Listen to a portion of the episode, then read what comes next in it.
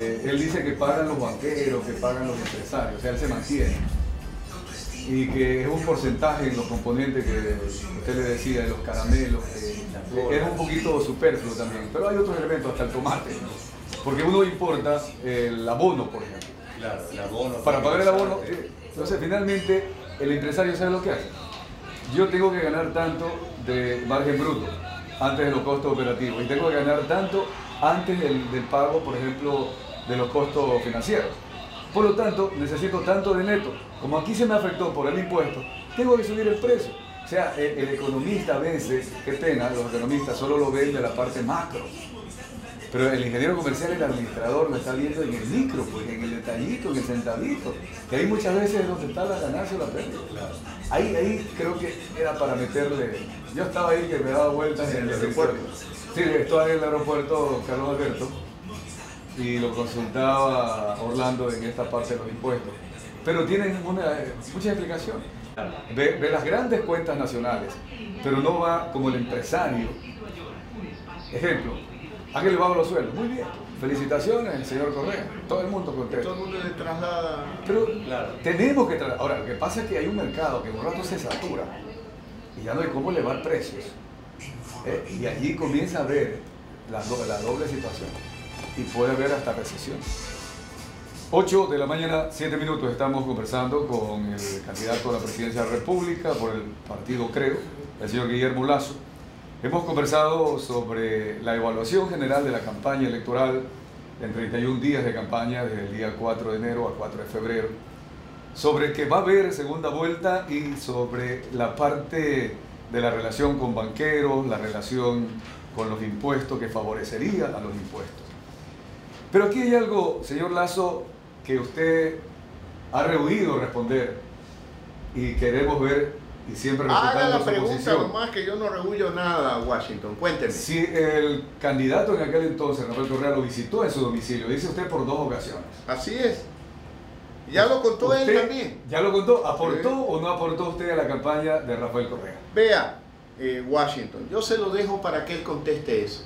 Pero ahí, lo ahí no es parte No, de... yo no estoy eludiendo nada, en lo absoluto. A mí me gusta ser delicado. Ya, que lo conteste él. Ya yo ya conté que ha venido a mi casa, ya conté que lo hizo por dos ocasiones. La primera acompañado por Vinicio Alvarado y Fausto Ortiz. Fausto Ortiz ya ha confirmado que estuvo en mi casa en esa reunión. La segunda vez fue solo a desayunar.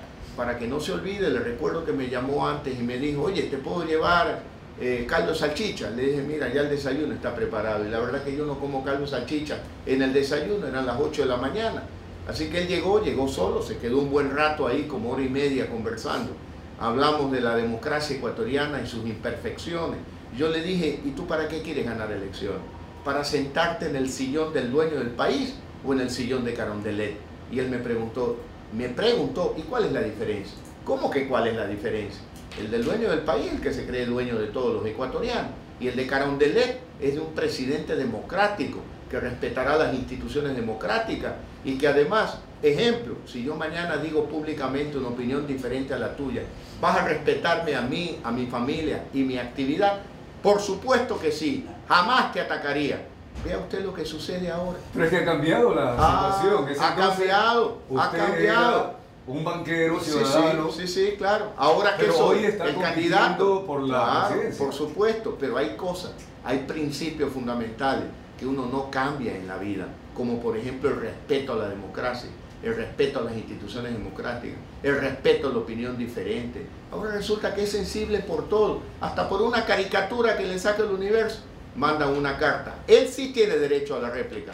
En cambio yo no he podido lograr que los canales que eran antes del grupo Isaías y que hoy son del grupo Correa, no por propiedad, sino por gestión, porque él los administra, ahí ya no tengo yo derecho a la réplica. No han sacado la réplica esa ofensa que también sacaron contra mí pretendiendo vincularme al feriado bancario, lo cual esta es una contienda electoral desigual, inequitativa, es como el bravucón del barrio que va y dice, no, yo soy el dueño de la pelota, yo hago con la pelota lo que yo quiero, y uno le reclama y dice, pero si ya metí el gol, no, no, ese gol no vale, solo valen mis goles. Eso es lo que sucede con él. Él tiene el derecho a la réplica. El resto no tenemos derecho a la réplica. La constitución solo la ampara él, no nos ampara el resto de los ciudadanos. Pero el 17 de febrero eso va a cambiar en el Ecuador por decisión mayoritaria de todos los ecuatorianos. Ya estamos en segunda vuelta. Lo que queremos es consolidar nuestra votación para que no quede duda de esa segunda vuelta. Y el 7 de abril, entonces, la esperanza ganará, se impondrá sobre el miedo en el Ecuador. Bien, una de las partes que quiero también profundizar es el asunto de la parodia política. Usted ya ha mencionado que el presidente Rafael Correa y su binomio Jorge Glass se han quejado ante el universo. El universo tuvo que publicar una carta pidiendo disculpas por la caricatura de Bonil. En el tema del periodismo, también hay esta, este formato de hacer periodismo que es la parodia política, las caricaturas. Hablemos de la feriata. ¿Usted está de acuerdo con lo que allí se dice en la feriata? Es obviamente que su respuesta va a ser negativa, pero yo profundizo en la mezcla de la parodia con el texto de que usted se lo acusa de estar en componenda con Jaime Nebot dándole la espalda a los pobres. Eso no es sino la clarísima intención de causarme daño. Por lo tanto, no puede estar de acuerdo. Ahora, fíjese, muy bien, ¿cuánto habrá costado producir eso? Yo pregunté a un experto, me dijeron 20 mil dólares. No, que va a costar 20 mil dólares. Eso. eso cuesta como 500 mil dólares. ¿Dinero de quién? De los ecuatorianos. ¿A usted le parece bien que se cobre el ISD para que se use el dinero en una parodia de ese tipo para ofender a un ecuatoriano? Aquí estoy bien parado yo. Yo no he huido a Miami como yo su primo. Yo soy un banquero honesto que mientras ejerció la profesión de banquero jamás he quebrado un banco. Su primo sí, y su primo dio créditos a un argentino que se llevó el dinero ese sí tiene el buen vivir, ese argentino, gracias a la Revolución Ciudadana. Los que tienen el mal vivir son los ecuatorianos a los que se les clava impuestos para sostener el modelo del gobierno rico con ciudadanos pobres.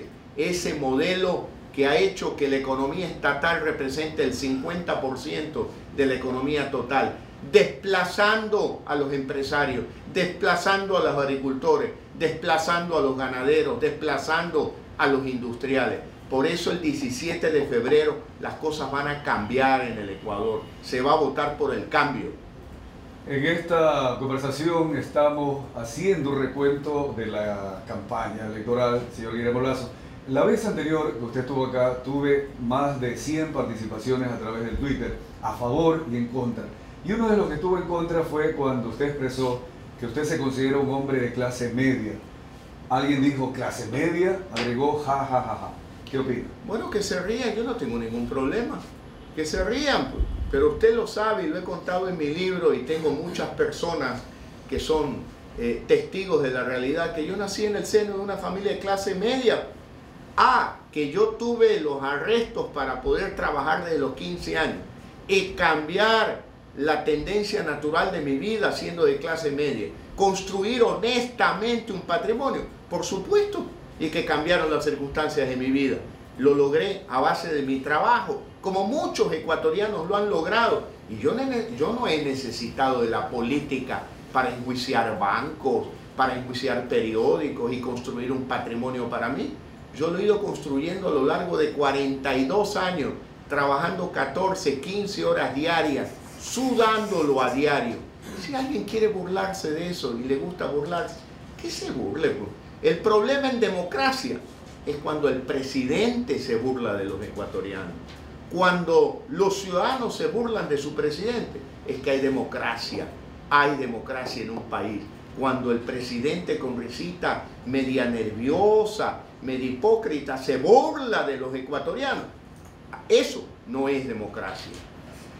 En el libro que usted originalmente lanzó dirigido a sus hijos, comparte con la ciudadanía precisamente el hecho que comenzó a trabajar muy joven para pagarse inclusive los estudios. Así es. Hizo usted la práctica empresarial y hoy es lo que es. Hay una diferencia entre saber hacer buenos negocios en lo privado y hacer buenos negocios para lo público, para el beneficio de los pobres. Mire, cuando se trabaja apegado a principios fundamentales como la honestidad, el cumplimiento de la ley, saber que en lo público uno trabaja para servir a los demás, pero por supuesto, porque la eficiencia usted la aplica siendo eh, radiodifusor, siendo banquero, siendo político, y la falta de ética no es patrimonio de una profesión, no es que por ser banqueros es pillo, no, pues, hay banqueros pillos que huyen a Miami y hay otros que no huimos a Miami, que somos honestos y que nos quedamos aquí. Hay banqueros a los que se los premia como ministro después de haber quebrado bancos y hay otros a los que nos atacan por no haber quebrado nada y simplemente permitirnos desafiar a un poder que está agobiando a los ciudadanos ecuatorianos. Vamos a un segundo corte comercial, señor Perdóneme un momento, que usted no me ha oído a mí perifoneando. Aquí no, no, está bien, está bien. Seis horas de discursos al día. Qué bueno.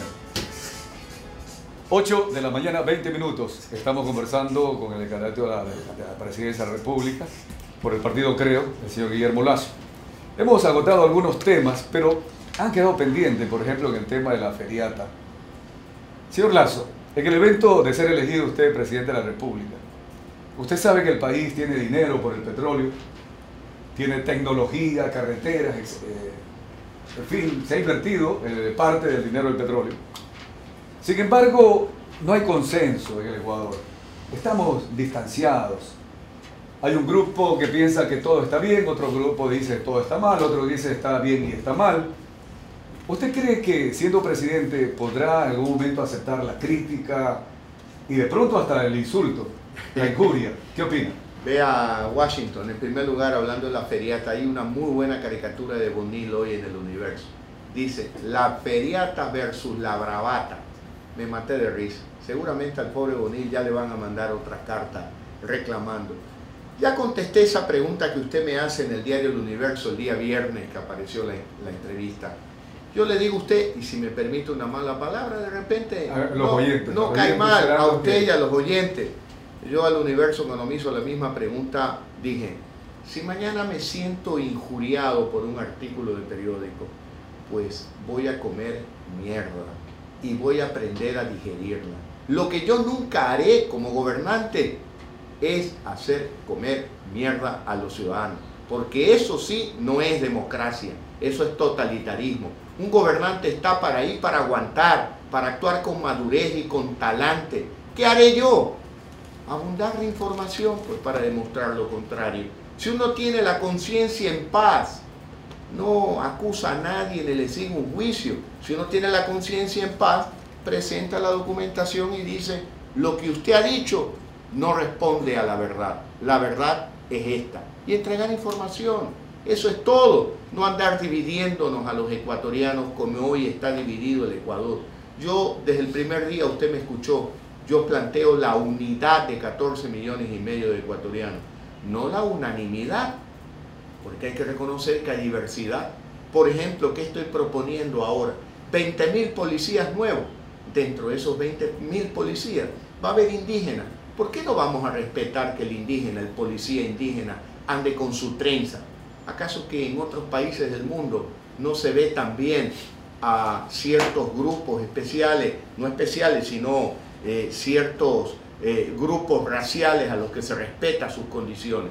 ¿Por qué no respetar que un policía indígena ande con trenza en las zonas donde, bueno, en cualquier lugar del país, donde ese policía indígena vaya a prestar servicio? Por lo tanto, yo planteo la unidad entre ecuatorianos, no la unanimidad, pero siempre manejada con respeto, con consideración, sin prepotencia, sin insulto, sin pretender imponer la única verdad supuestamente la del gobernante. Decía el otro día, la democracia es cuando los ciudadanos se burlan de su gobernante. Totalitarismo, cuando el gobernante se burla de los ciudadanos. Eso es lo que yo creo al extremo. Por eso hay que conducir un país con alegría, con entusiasmo, con unidad, sin bravuconada, sin prepotencia, sin gala de que yo controlo todo y como controlo todo yo te hago daño a ti si piensas o dices algo distinto a lo que yo creo. Basta de imposiciones. Volviendo al impuesto a la salida de divisa, viene con el cuento de que lo devuelven. ¿Quién lo devuelve? Mentira. no lo van a devolver nunca. El empresario lo traslada al costo, del costo al precio de venta. Y cuando se lo devuelvan a él, pues bueno, se lo devolverán a él. Pero ¿acaso que al que compró el tomate le van a devolver de los tomates que compró el año pasado? Ni un centavo, ni un solo centavo. Y pregúntele a los empresarios, al sector productivo, si verdaderamente le están devolviendo o no el impuesto que ya pagaron. Señor Lazo, otro de los temas que desde la visión original, cuando comenzó usted en la campaña electoral, a estas fechas, es el hecho de enfrentar, enfrentar, por ejemplo, y vamos a hablar del tema petrolero. Tendrá usted que, en caso de ser elegido presidente, enfrentar una situación. Hoy lo denuncia ya con documentos Fernando Villavicencio en el libro Ecuador Made in China, o hecho en la China, el Ecuador, en donde atrás de PDVSA están los mismos intermediarios que trabajaron en la época de la partidocracia. Y cuando había un diferencial petrolero, en ese entonces, el castigo de 2.60 por barril, hoy se está hablando que puede llegar entre 3 dólares a 8 dólares por barril el castigo. En 6 años, haciendo las matemáticas, habría 1.950 millones de dólares del petróleo ecuatoriano que los intermediarios se habrían marginado. ¿Usted enfrentará esta situación en el evento de ser presidente? Yo no he leído el libro todavía y no puedo opinar sobre lo que ahí se menciona. Con documentos. Están con los, no, puedo opinar porque no le he leído. de embarques y Pero usted lo dice que está eh, sustentado en documentos. Vea usted, ahí hay 2 mil millones de dólares. ¿Yo qué planteo? 2 mil millones de dólares menos de impuestos. Y ahí está pues una manera de financiarlo rompiendo las cadenas de la corrupción en la intermediación petrolera del país. Vea lo que nos dijo. Volvámonos un ratito a la campaña del 2006. El candidato de aquella época, Rafael Correa, decía, ¿cómo se puede haber gastado 16 millones de dólares en el concurso de Miss Universo en el Ecuador? Y yo estaba de acuerdo con él, me pareció una barbaridad. Y dijo, voy a investigar. Nada, investigó. Y a la responsable ahora la tiene de presidenta de la comisión viajando por todo el mundo, pagado todos sus viajes, almuerzos, comidas en Hollywood, en Las Vegas, con artistas, con famosos, en Nueva York, y no traen un solo centavito para el Yasuní. Por eso yo he dicho con dignidad, no vamos a explotar el Yasuní. Y usted ha puesto un ejemplo del caso petrolero. Hay que luchar, que quede claro, entre comillas, que quede claro, contra las cadenas de la corrupción en la negociación petrolera ecuatoriana.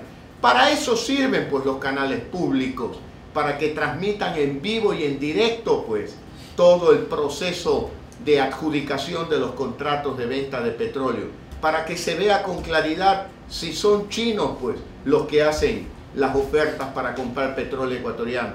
Uno ve en televisión y uno ve claramente si es chino o nos quieren hacer chinos a los ecuatorianos. Ahí está pues la oportunidad. Yo ofrezco que toda la adjudicación de petróleo será absolutamente transparente y serán transmitidos en vivo a través de los canales públicos y las radios públicas para que cada ecuatoriano vea realmente quién es la empresa, quiénes son los representantes de esa empresa y que se abunde la información a través de internet para ver si son chinos o son ecuatorianos que nos quieren hacer chinos a los ecuatorianos. Para concluir, señor Guillermo Lazo, y agradeciéndole, ojalá que tengamos oportunidad de acercarnos nuevamente a su pensamiento antes del día 17 de febrero. Pero hoy, eh, ¿cuál es el mensaje final cuando usted ha dicho definitivamente que sí va a haber segunda vuelta? Yo, yo le hago la pregunta, ¿hay algún argumento para decirlo, algo que sea de alguna forma escuchado por los amigos oyentes y se convenza? Definitivamente que sí, Washington, los recorridos por el Ecuador, las reacciones de cada ecuatoriano y las encuestas también, encuestas serias, independientes, elaboradas por firmas internacionales, no comprometidas con el gobierno, que a cada rato sacan una encuesta más. Ya